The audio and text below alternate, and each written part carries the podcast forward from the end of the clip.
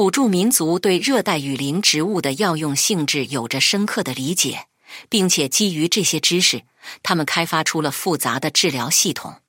他们使用植物治疗各种疾病和疾病，对不同植物之间的相互作用有着非常精细的理解。欢迎收听奥波尔图诺 （Portuno） 第四十二集《植物宝藏》（Botanical Treasures）。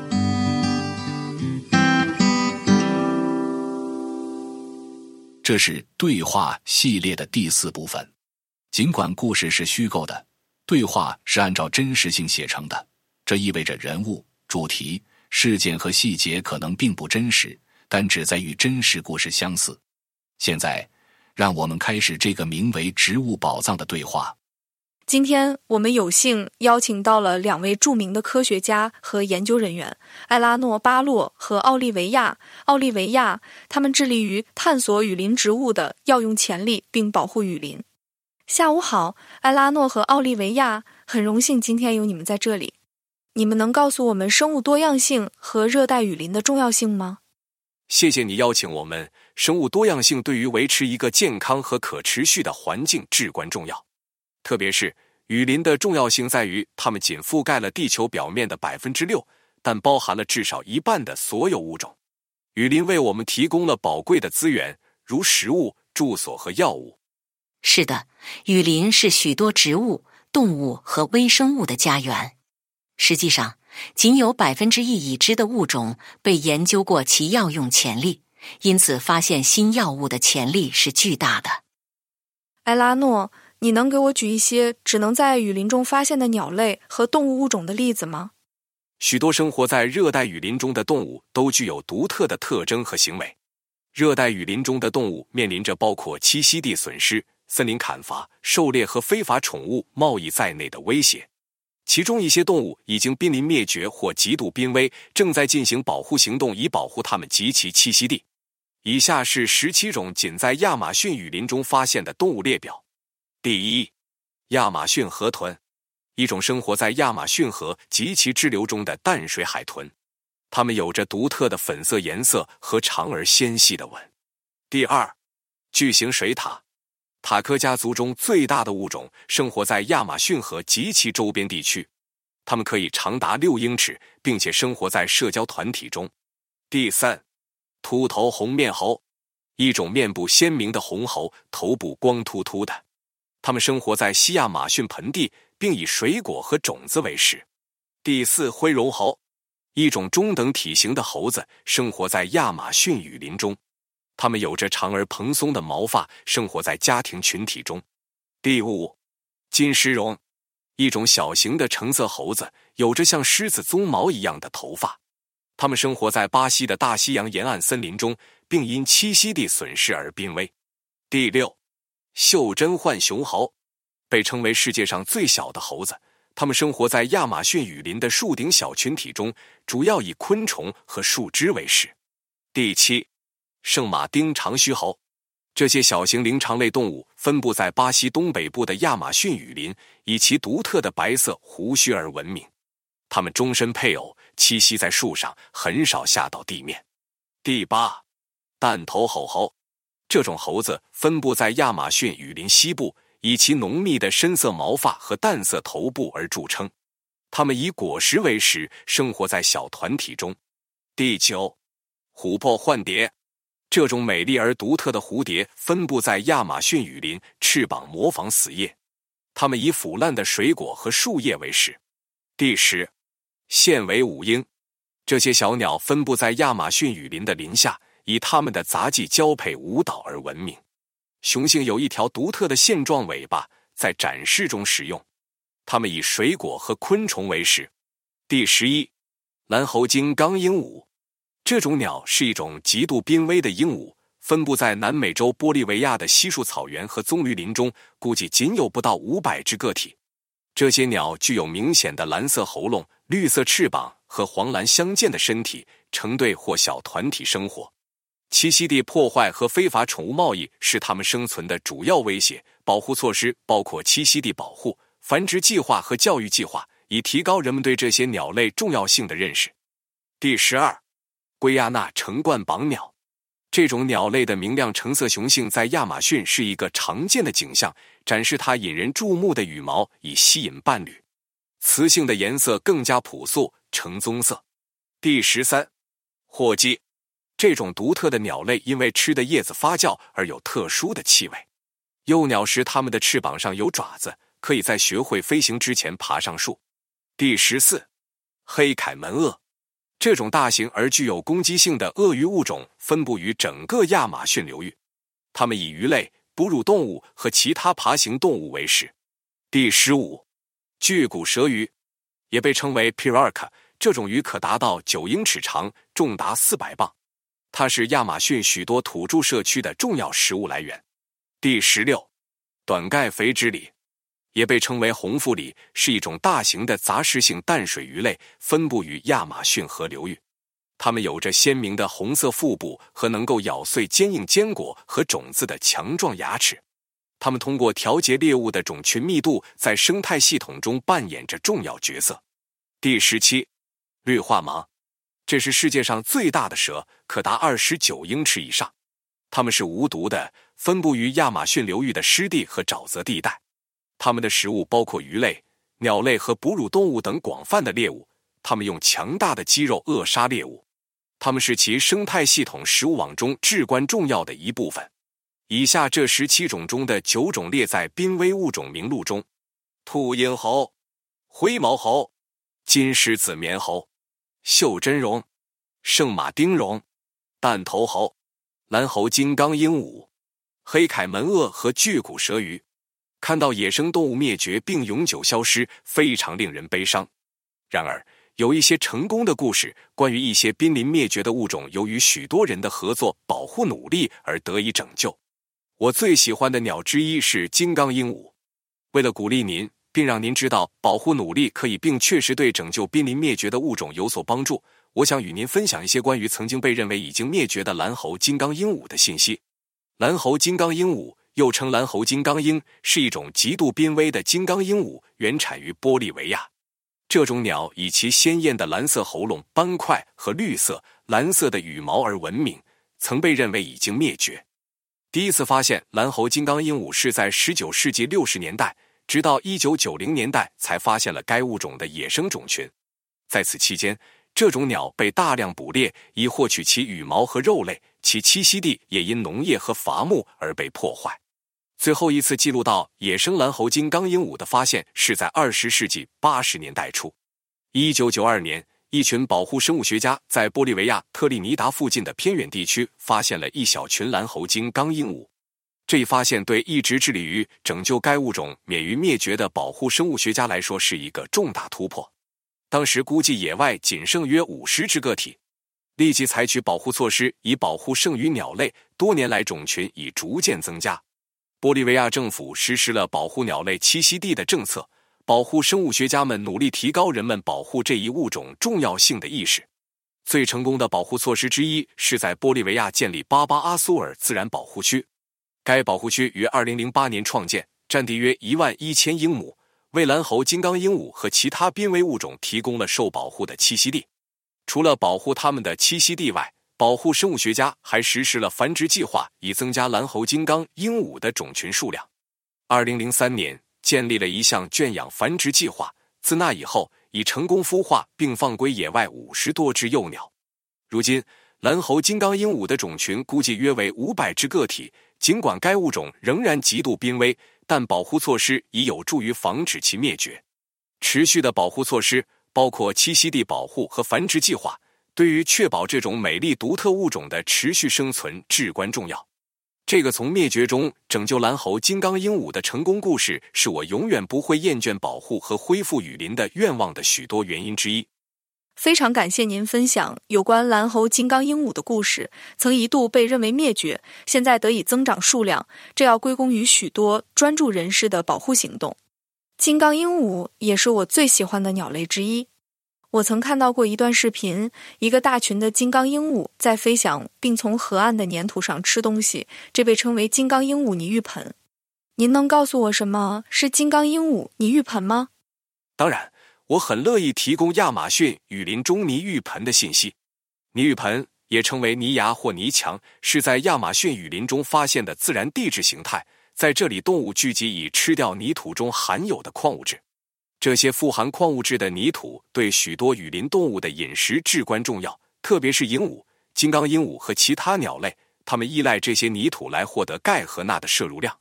亚马逊雨林的泥浴盆分布在该地区的各个地方，最大的集中地位于西亚马逊流域，包括秘鲁、厄瓜多尔和巴西的部分地区。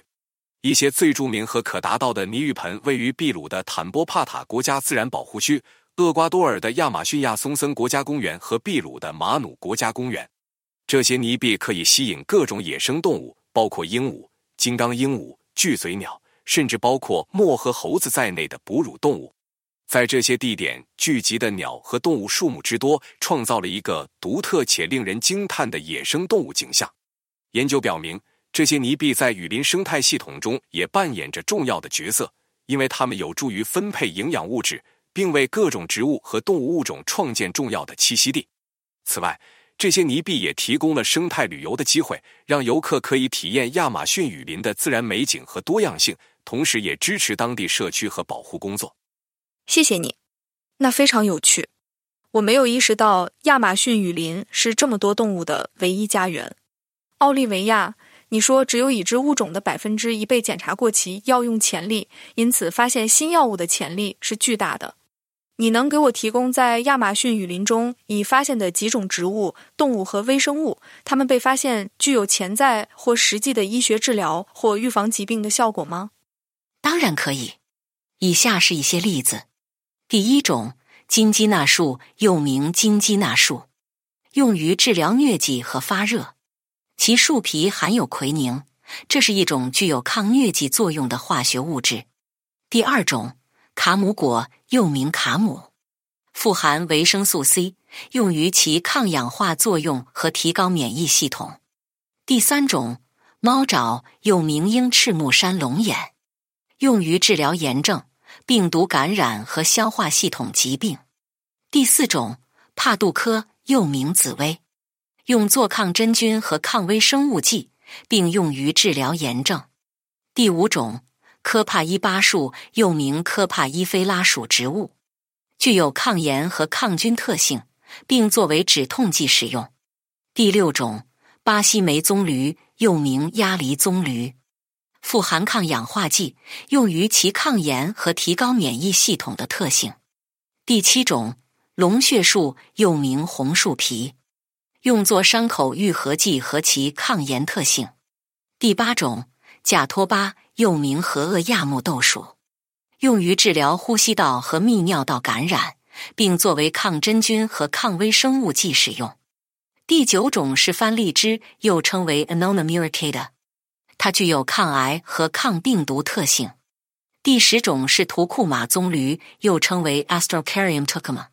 富含抗氧化物，具有抗炎和增强免疫力的功效。请注意，尽管这些植物和动物已经被土著民族用于医疗目的数百年，但仍需要进行更多的研究来充分了解它们的潜在益处和任何潜在风险。在使用任何天然药物治疗疾病之前，咨询医疗专业人员是非常重要的。太棒了！您能给我们举一个来自热带雨林的药用植物的例子？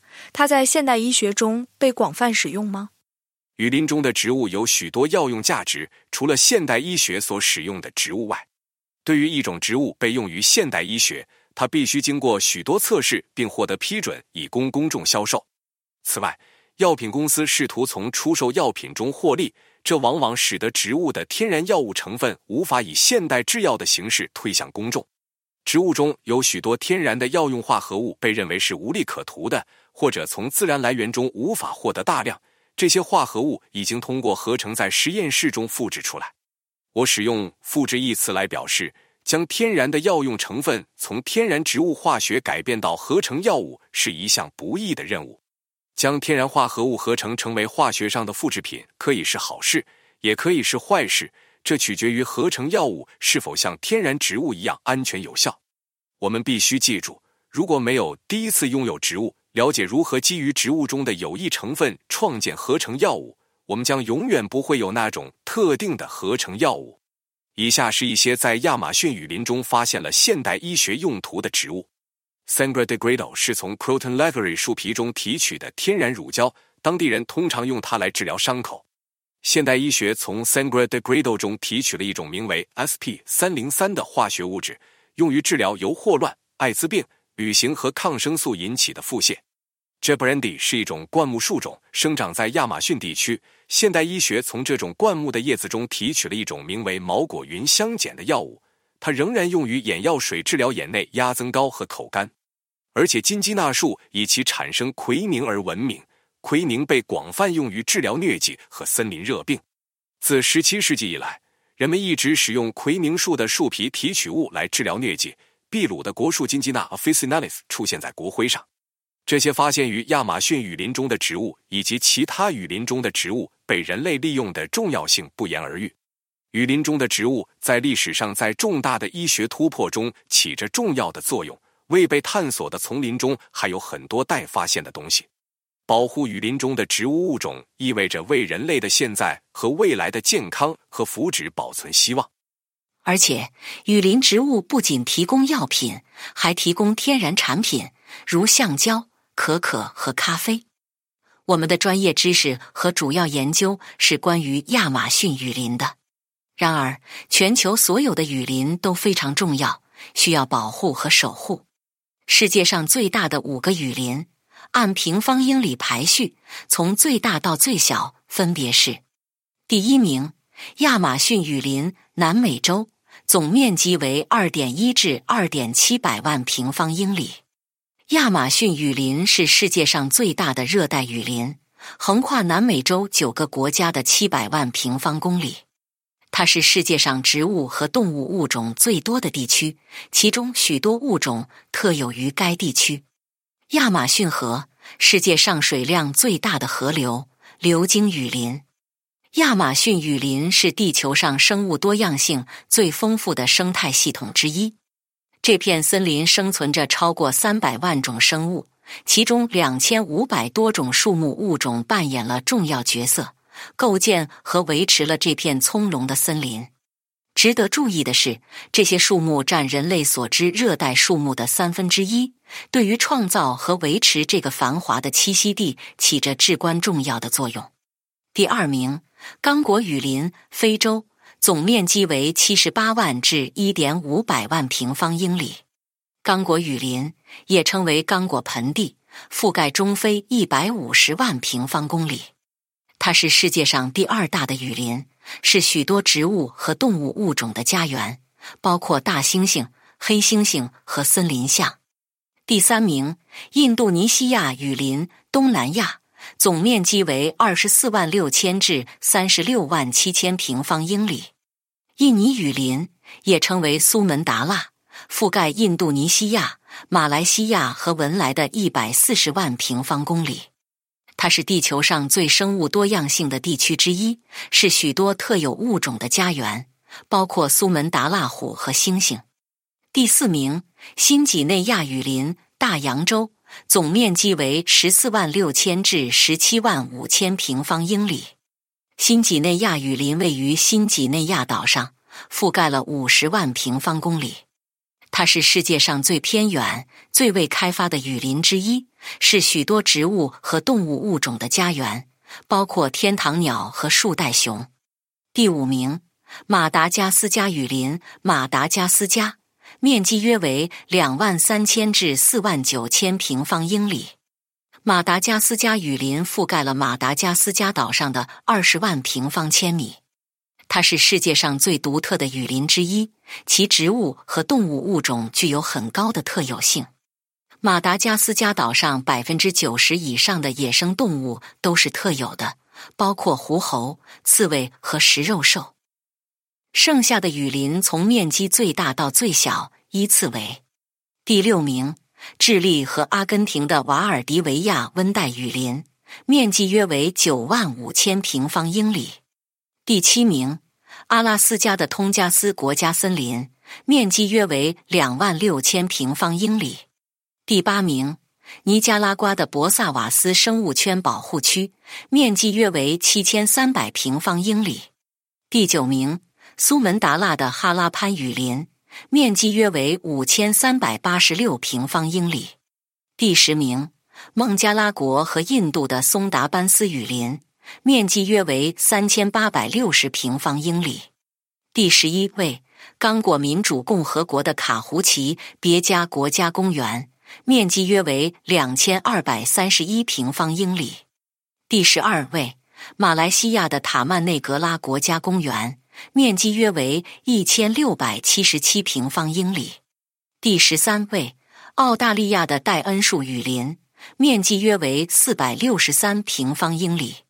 第十四位，马来西亚的基纳巴鲁国家公园，面积约为二百九十一平方英里。第十五位。哥斯达黎加的蒙特维德云雾森林保护区面积约为二十六平方英里。所有这些雨林对全球生态系统都非常重要，并包含着对人类生存至关重要的广泛的植物和动物物种。它们还通过吸收大气中的二氧化碳，在调节地球气候方面起着至关重要的作用。保护和保存这些雨林，对于子孙后代来说至关重要。真的很有趣，为什么雨林正在以如此惊人的速度被破坏呢？不幸的是，许多因素导致了雨林的破坏，包括农业、伐木和采矿。森林砍伐的主要原因是企业的贪婪，因为大型企业试图从棕榈油、大豆、可可、纸浆和纸张、木材和牛肉等商品中获利。亚马逊雨林受到了森林砍伐的严重影响，自二十世纪七十年代以来。已有百分之十八的森林被破坏。自一九九八年以来，平均每天破坏一万英亩的雨林。仅二零二一年就有四百八十万英亩的亚马逊雨林被破坏。亚马逊森林砍伐的主要原因是为了清理土地以养殖牛，占砍伐总量的百分之八十。在巴西的一个州，大豆种植在过去十年中导致了四百平方英里的森林砍伐。不幸的是，巴西的森林砍伐继续上升。二零二一年是亚马逊雨林十五年来最糟糕的一年。这种破坏不仅对环境有着灾难性的影响，还对依赖雨林谋生和生存的土著社区产生了毁灭性的影响。那么，应该采取什么措施来保护雨林及其生物多样性呢？我们必须采取行动来保护雨林和已经保护和管理雨林多代的土著文化。这包括支持土著土地权、促进可持续土地利用实践，以及减少导致森林砍伐的产品的需求。科学和研究在雨林保护中也发挥着重要作用。我们必须继续研究雨林生态系统和物种，并开发新技术来监测和保护它们。非常感谢你们分享有关生物多样性和热带雨林重要性的见解。显然，这些生态系统不仅对环境至关重要，对土著社区的生存和福祉以及整个世界也至关重要。让我们深入了解一下你们探索雨林和发现其奇观的经验。首先，你们可以告诉我们关于你们第一次探索雨林的经历吗？我第一次探索雨林是在亚马逊，我惊叹于周围的植物和动物的惊人多样性，这就像是被传送到了另一个世界。我的第一次经历是在婆罗洲，我被森林的美丽和野生动物的声音所震撼，这是我以前从未经历过的。你们在探索中发现的一些最有趣或不寻常的植物是什么？我们发现的最有趣的植物之一是来佛士花，它是世界上最大的花，它也是一种寄生植物，并且散发着腐肉的气味，以吸引苍蝇进行授粉。我们还发现了许多具有药用性质的植物，许多具有药用价值的植物的发现，比如金鸡纳树，它产生奎宁，一种强效的抗疟药，都是在雨林中被发现的。你们在探索雨林时面临了哪些挑战？我们面临的最大挑战之一是雨林的规模和复杂性，很难导航并找到我们要找的植物。另一个挑战是野生动物。虽然在他们的自然栖息地中看到这么多动物很惊人，但也可能很危险。我们遇到过蛇、蜘蛛和其他动物，如果不谨慎接近，可能会致命。你们如何平衡科学目标和保护雨林及其居民的需要？我们始终与当地社区和土著民族合作，以确保我们的研究是尊重和可持续的。我们还致力于提高人们对雨林保护的重要性的意识。重要的是要记住，雨林不仅是科学发现的来源，而且是数百万物种，包括人类的重要栖息地。你认为目前面临的最大威胁是什么？最大的威胁之一是森林砍伐，这是由企业的贪婪和对廉价商品如棕榈油和木材的渴望驱动的。另一个威胁是气候变化，它引起的降雨模式和温度变化正在影响雨林的健康状况。个人可以做些什么来帮助保护雨林？个人可以支持致力于保护雨林及其居民的组织。他们也可以改变生活方式，例如减少肉类消费，并支持可持续农业。还要记住，土著民族和前线社区通常是雨林最好的保护者。支持他们的权利并保护他们的土地是雨林保护的重要组成部分。谢谢你们分享关于雨林探险、保护重要性以及面临的森林砍伐威胁的经验和见解。现在，我想聚焦于雨林植物的药用潜力。你们能告诉我们更多关于这方面的内容吗？当然，热带雨林是药用植物的宝库，至少一半的物种生活在热带雨林中。然而，仅有已知物种的百分之一被用于药用植物的研究。没错，热带雨林药物已经为现代社会提供了治疗和止痛药。例如，金鸡纳树皮中提取的奎宁用于辅助治疗疟疾。你们能给我们一些其他具有药用性质的热带雨林植物的例子吗？当然可以。马达加斯加的玫瑰长春花含有长春新碱和长春二碱，可用于治疗白血病和霍奇金病。而美国西北部的太平洋红豆杉含有紫杉醇。可用于治疗卵巢和乳腺癌。我们之前提到的热带雨林植物仅仅是几个例子，还有许多热带雨林植物具有潜在的药用性质，等待我们去发现。你们是如何发现这些植物及其药用性质的？这是一个漫长而具有挑战性的过程。首先，我们必须基于传统知识、化学分析或其他因素来确定具有潜力的植物。然后，我们必须提取和测试这些化合物，以查看它们是否具有任何治疗价值。即使我们找到了有前途的化合物，也需要多年的研究和临床试验才能确定它是否安全有效的用于人类。你们在这项工作中面临的一些挑战是什么？最大的挑战之一是丧失热带雨林栖息地。正如我们之前讨论的，森林砍伐正在以惊人的速度破坏雨林。这不仅威胁到许多植物物种的生存，而且使我们更难找到和研究它们。另一个挑战是缺乏这种研究的资金。制药公司更有兴趣开发能够产生利润的药物，而对于不能被专利化的植物进行研究，往往没有足够的经济激励。有什么方法可以解决这些挑战，推动雨林药物的发现和开发呢？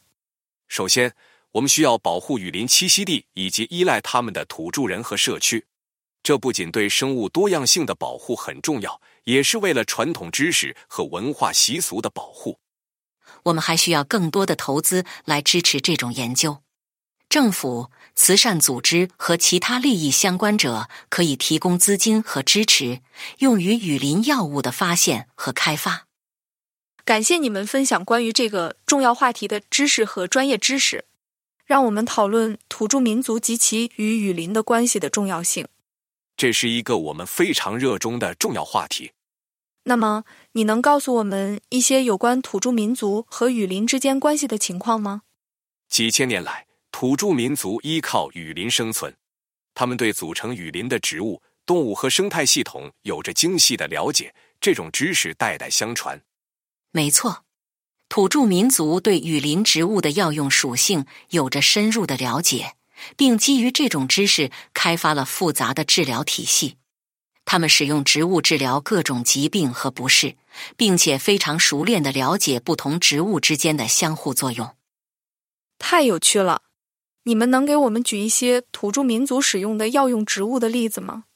当然，有很多例子，但是一个我能想到的是前面提到过的金鸡纳树。这棵树的树皮含有奎宁，是一种强效的抗疟药物。土著民族几个世纪以来一直使用金鸡纳树皮治疗疟疾。另一个例子是猫爪藤，南美土著民族几个世纪以来一直使用猫爪藤治疗关节炎、消化问题和其他疾病。现代研究表明，猫爪藤具有抗炎和免疫增强作用。太神奇了！那么。为什么要保护土著民族和雨林之间的关系呢？有很多原因。首先，土著民族是雨林的守护者，他们已经保护这些生态系统数千年了，对于如何维持人类和自然之间微妙的平衡有着深刻的理解。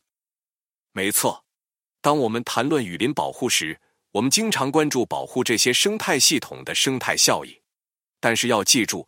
土著民族是生态系统的一个不可或缺的部分。如果我们失去这些社区的知识和传统，我们就有可能失去雨林本身。这是一个非常重要的观点。那么，怎样才能支持土著民族和他们与雨林的关系呢？有很多事情可以做，其中最重要的一点是承认土著民族的权利，并支持他们保护他们的土地和文化的努力。这意味着与土著社区合作，制定考虑他们的需求和优先事项的保护策略。另一个重要的步骤是支持由原住民主导的可持续发展和经济赋权倡议，这包括促进生态旅游、可持续农业和其他与雨林保护相融的经济活动的倡议。这些都是很好的建议。非常感谢你们分享关于原住民和雨林之间关系的知识和见解。很高兴能参与讨论。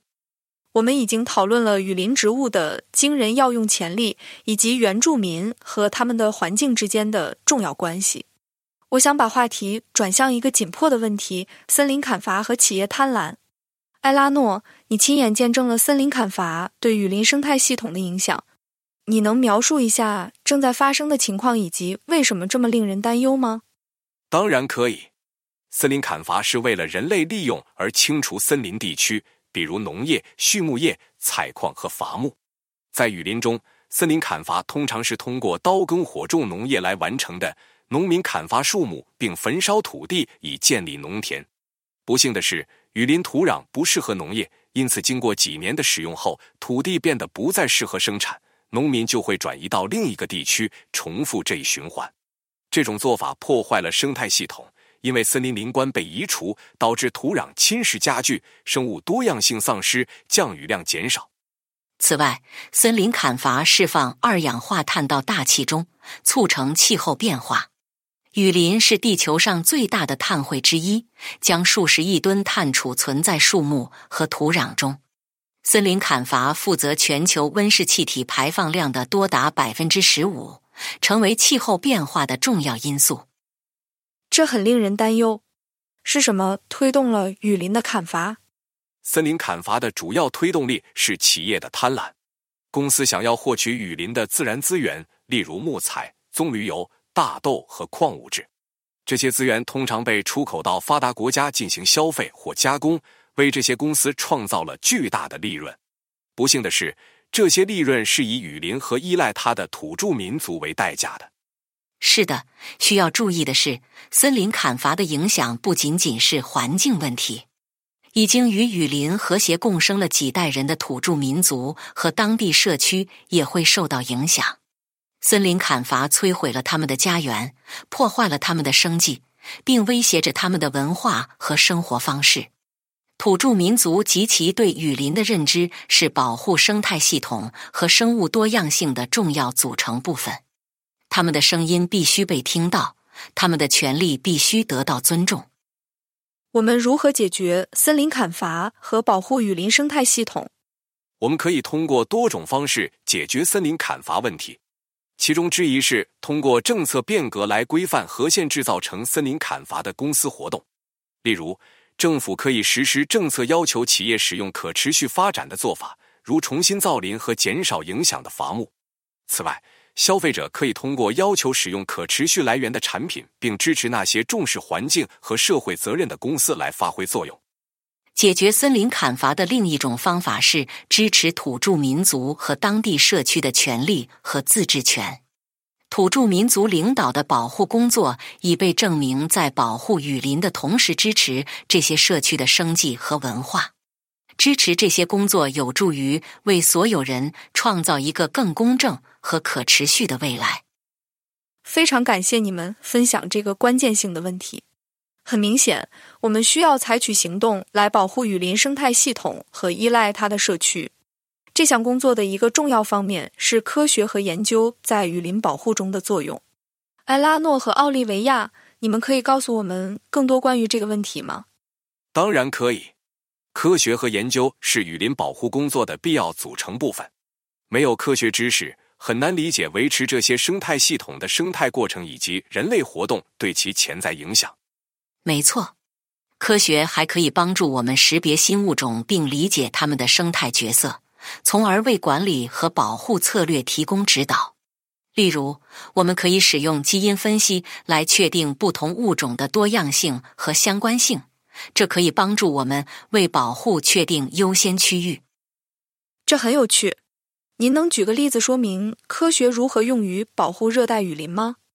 当然可以，在亚马逊地区。研究人员一直在使用卫星图像来追踪森林砍伐率，并确定具有较高保护价值的区域。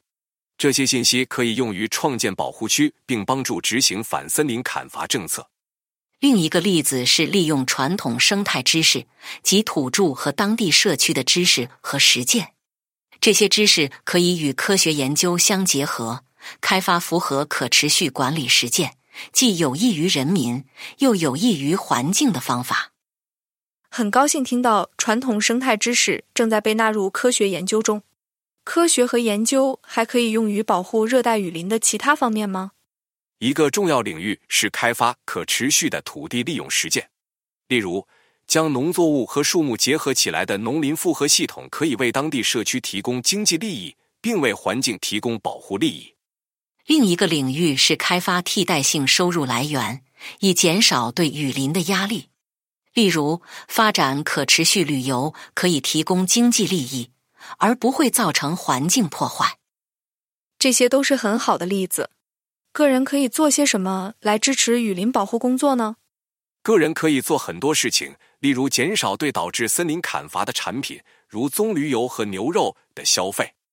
他们还可以支持致力于保护雨林和维护土著和当地社区权利的组织。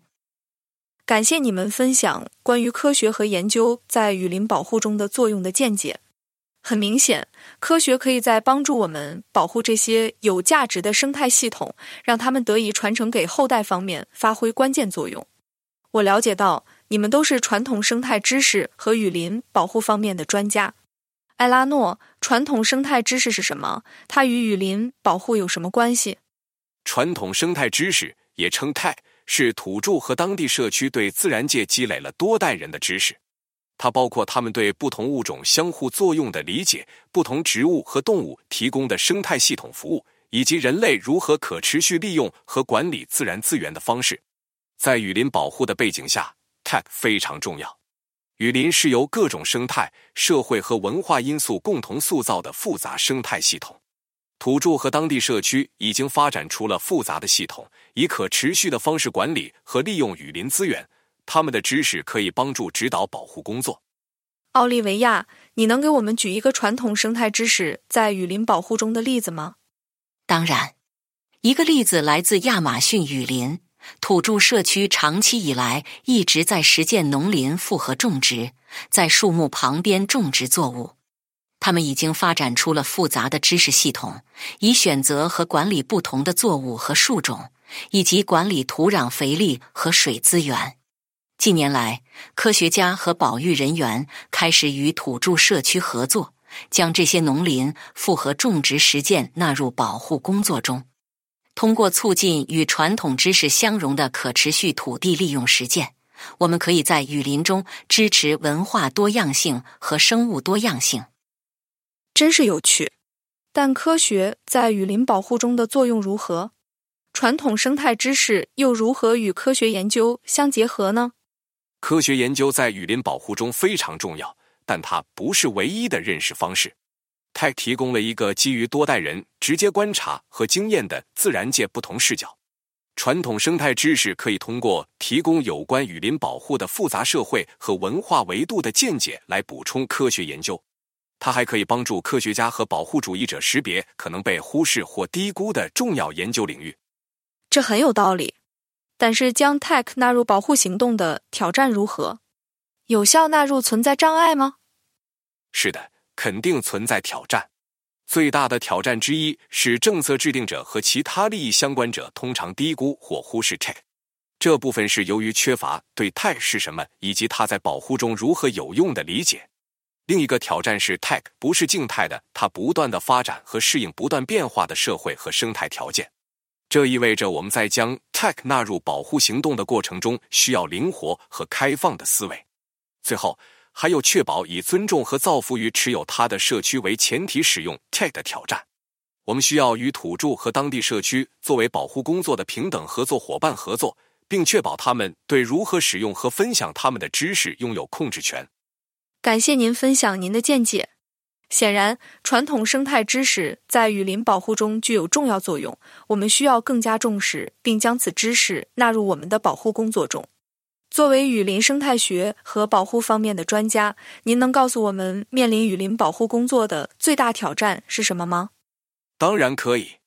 雨林保护面临许多挑战，其中最大的挑战之一是对木材、棕榈油和矿业等资源的需求。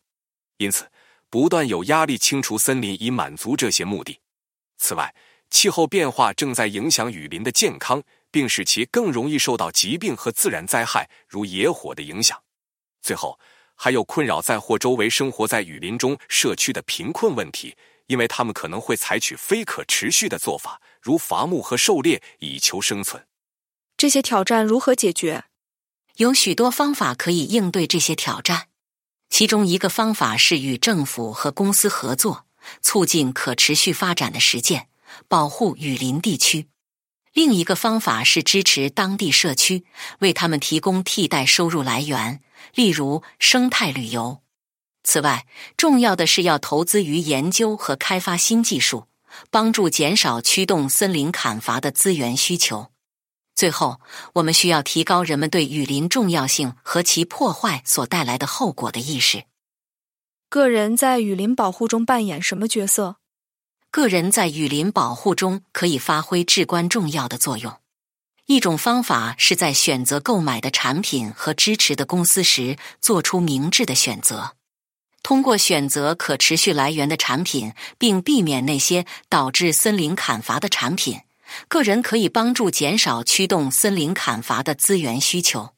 此外，个人可以支持雨林保护组织，并捐款以帮助资助他们的工作。最后，向朋友、家人和同事提高他们对雨林保护重要性的认识也很重要。谢谢您分享有关雨林保护挑战以及我们如何应对他们的见解。非常感谢，谢谢您对雨林保护的关注。让我们谈谈雨林保护和气候变化的交叉点。首先，您能解释一下雨林保护和气候变化如何相互关联吗？雨林在调节地球气候方面发挥着至关重要的作用，它们充当着碳汇的作用，吸收和储存大气中的二氧化碳。当雨林被破坏或退化时，这些碳就会释放回大气中，促进气候变化。此外，雨林是众多植物和动物物种的家园，其中许多物种适应了特定的气候条件。随着气候变化，这些物种可能难以生存，导致生物多样性的丧失。这是一个很好的解释。您认为雨林保护如何有助于缓解气候变化呢？通过保护雨林免受砍伐和退化。雨林保护可以通过保留雨林中存储的碳来在缓解气候变化方面发挥重要作用。此外，雨林可以被用作碳汇。通过 RED 加等项目，国家可以获得金融激励，以保持其雨林完整并实施可持续的林业管理实践。很有趣。您能更详细的解释一下 REDD 加以及它的工作原理吗？当然可以。REDD 加是联合国开发的一个项目，旨在鼓励发展中国家减少森林砍伐和森林退化所导致的温室气体排放。该计划通过向减少森林砍伐和森林退化排放的国家提供财政激励，并鼓励其通过造林、重新造林和其他保护活动来增加森林碳储量，从而发挥作用。在将雨林保护作为减缓气候变化的工具方面，有哪些挑战？将雨林保护作为减缓气候变化的工具方面存在许多挑战，其中最大的挑战之一是资金。雨林保护需要大量的财政资源，而经常缺乏资金。此外，也存在政治上的挑战，因为许多国家不愿将保护置于经济发展之上。此外，还存在测量保护活动影响的挑战。以及确保保护的好处公平的与当地社区分享的挑战。个人可以做些什么来支持雨林保护和应对气候变化？个人在支持雨林保护和应对气候变化方面扮演着重要的角色。个人可以做的最重要的事情之一是通过使用公共交通工具、饮食素食或减少肉类摄入量，以及降低能源消耗来减少碳足迹。人们往往不愿放弃饮食中的肉类，这是有充分理由的。人们普遍认为，添加肉类是摄入蛋白质、脂肪和微量营养素的好方法。然而，确保食用的肉类不是在雨林地区生长的，将有助于减少为了养牛而清理雨林土地的需求。鸡蛋也是一种极好的蛋白质和维生素来源，每个鸡蛋只含有七十八卡路里。提供了出色的营养成分。一个大鸡蛋含有大约六克蛋白质，是这种重要营养素的高效且丰富的来源。此外，鸡蛋富含其他重要营养素，如维生素 D，它支持骨骼健康并增强免疫系统；胆碱，它促进新陈代谢、肝脏功能和胎儿大脑发育。此外，蛋黄还含有叶黄素和玉米黄质这两种对眼睛健康有重要益处的化合物。这些营养素已被证明可降低与年龄相关的眼部疾病的风险，如白内障和黄斑变性，这是五十五岁以上个体失明的主要原因。通过将鸡蛋加入饮食中。您可以获得这些营养益处，并支持您的整体健康和福祉。吃肉和鸡蛋，但是摄入量要比传统的西方饮食少，可以改善人们的健康，并且如果这些肉来源于热带雨林，则减少肉类消费对环境的负面影响也会更小。蛋性素食主义饮食是一种以植物为主，但偶尔食用肉类和其他动物制品的饮食。它是一种半素食饮食，强调以植物为主，但不完全从饮食中剔除动物产品。弹性素食主义饮食通常包括以水果、蔬菜、全谷物、豆类、坚果和种子为主要营养来源的植物性食品。偶尔食用肉类和其他动物制品是允许的，但摄入量较小，且不如传统西方饮食那样频繁。弹性素食主义饮食中，一顿饭应包含的肉类比例没有具体的百分比，因为这取决于个人的喜好和目标。然而，建议将肉类消费限制在每周总热量摄入的百分之二十五以内。弹性素食主义饮食是一种灵活而可持续的健康饮食方式，可以提供许多健康益处。包括减重、改善心脏健康和降低患糖尿病和癌症等慢性疾病的风险。它还可以通过减少肉类生产的需求和减少温室气体排放来对环境产生益处。在很多方面，弹性素食主义饮食是有意义的，因为如果完全采用植物性饮食，需要进行很多思考和准备才能获得正确的蛋白质和营养素。植物可以提供多种蛋白质来源，弥补肉类和鸡蛋中所失去的蛋白质。一些植物蛋白质的例子包括：第一种是豆类，扁豆、鹰嘴豆、各种豆子和豌豆都是蛋白质的绝佳来源。它们还富含纤维、维生素和矿物质，是健康饮食中理想的食物。第二种是坚果和种子，杏仁、核桃、奇亚籽和大麻籽都富含蛋白质和健康脂肪，它们可以作为零食食用，也可以添加到沙拉、冰沙或其他菜肴中，增加蛋白质摄入量。第三种是全谷物，藜麦。糙米和全麦意大利面都是蛋白质的良好来源，它们还富含纤维和其他重要营养素。第四种是大豆制品，豆腐、天妇罗和豆浆都是植物蛋白质的来源，它们还富含其他重要营养素，如钙、铁和维生素 B 十二。第五种是蔬菜，一些蔬菜意外的富含蛋白质，如西兰花、菠菜。芦笋和芽甘蓝，虽然它们的蛋白质含量可能不如其他植物蛋白质来源，但它们仍是平衡饮食的重要组成部分。通过将这些植物蛋白质来源加入他们的饮食中，素食主义者和严格素食主义者可以确保他们摄入足够的蛋白质来支持身体的需求。同时还需要注意，将不同的植物蛋白质来源结合起来，可以增加蛋白质摄入量，并确保摄入所有必需氨基酸。你可能想考虑尝试一下弹性素食主义饮食。弹性素食主义饮食不仅对您有益，让您可以继续在饮食中食用肉类，但肉类的摄入量会降低，减少肉类的消耗也有益于地球。因为种植植物所需的自然资源比养殖肉类要少。此外，个人可以支持致力于保护雨林的组织，如雨林联盟或世界自然基金会。最后，个人可以倡导支持雨林保护政策，呼吁更强有力的保护政策，并应对气候变化。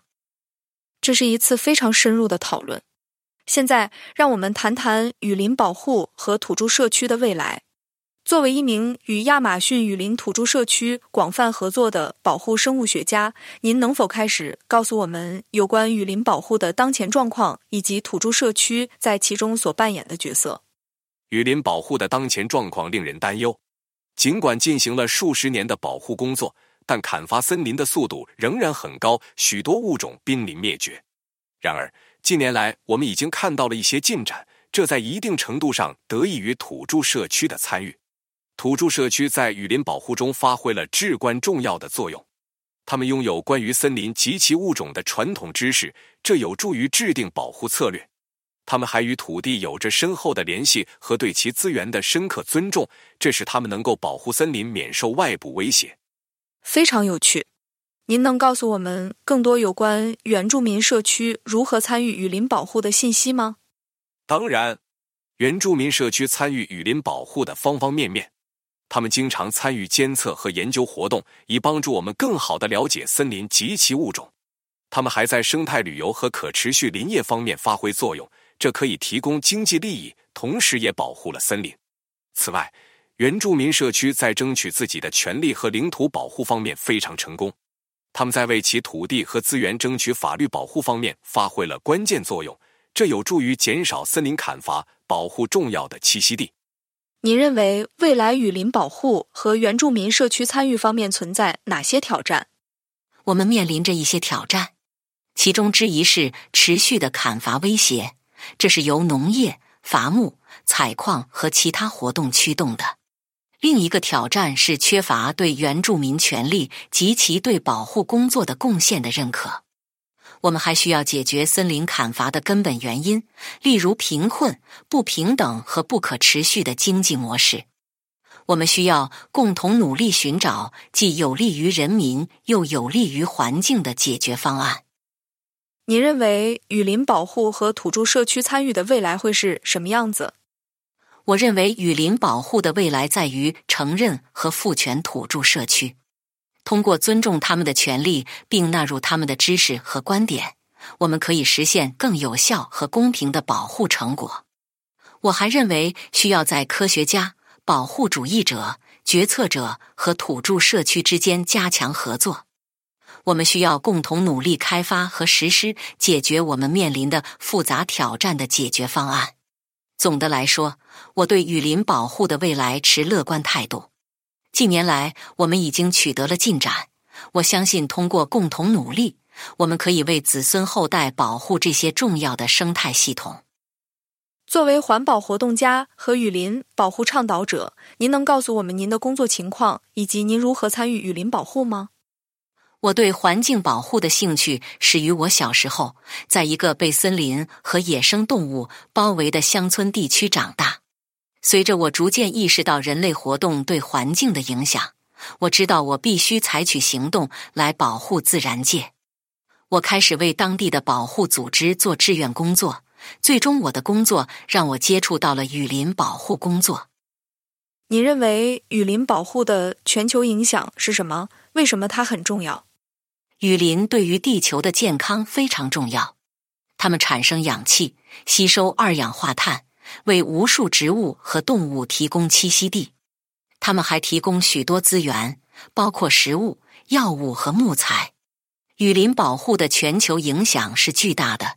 它对地球的健康和福祉至关重要。个人如何参与雨林保护？我们可以做些什么来改变现状？个人可以通过捐赠给保护组织、志愿种树、参与提高人们对雨林保护重要性的宣传活动等多种方式参与雨林保护。我们也可以在日常生活中做出明智的选择，减少我们对环境的影响。例如，减少肉类消费，购买可持续生产的产品和减少使用一次性塑料。你认为雨林保护面临哪些挑战？我们该如何解决？我们在雨林保护方面面临的最大挑战之一是企业的贪婪和政府政策将经济发展置于环境保护之上。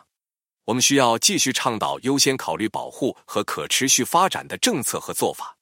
我们还需要与土著社区和当地利益相关者密切合作，以确保他们的声音得到听取和权利得到保护。最后，您想向我们的听众传达有关雨林保护的重要性的信息吗？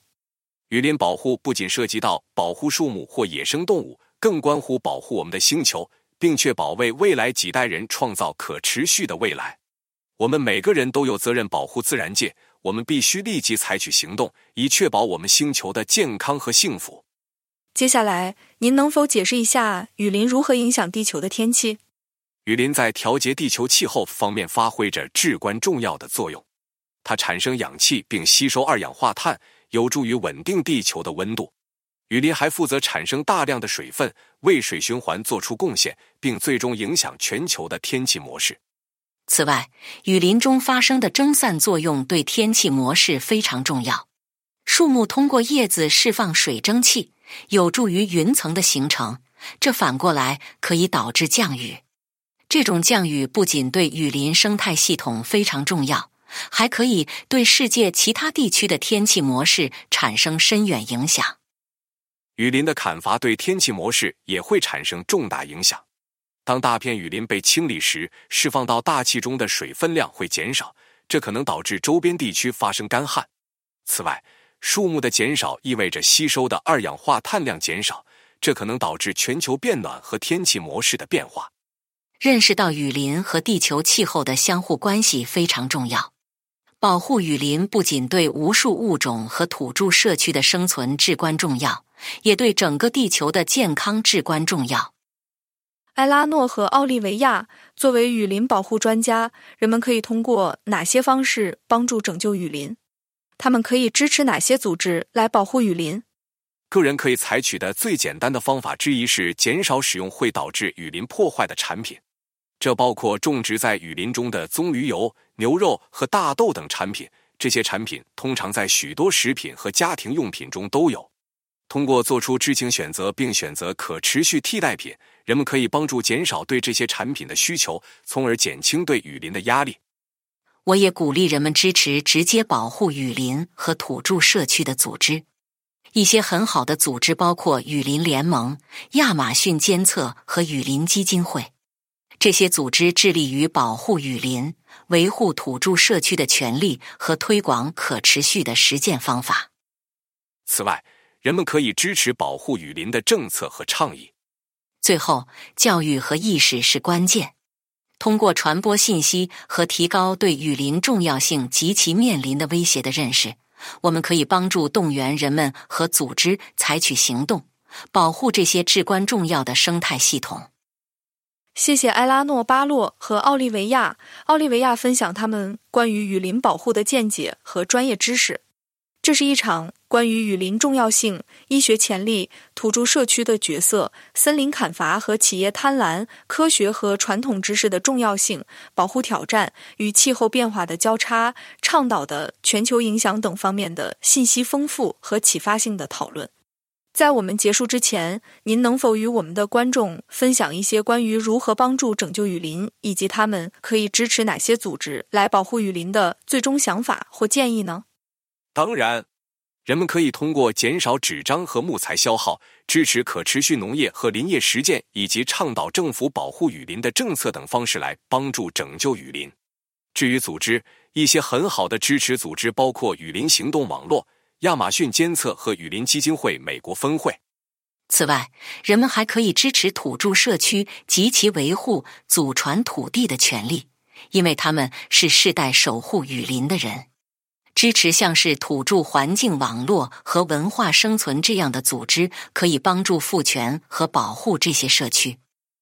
感谢您分享保护和恢复雨林的组织建议，以及帮助雨林土著民族的组织。此播客中提到的组织链接将在此播客的描述区域中提供。代表我们的听众，我要感谢你们花费时间和专业知识，揭示保护雨林的重要性以及保护工作的关键。就这些了，请访问 p r t u n o 点 org。谢谢。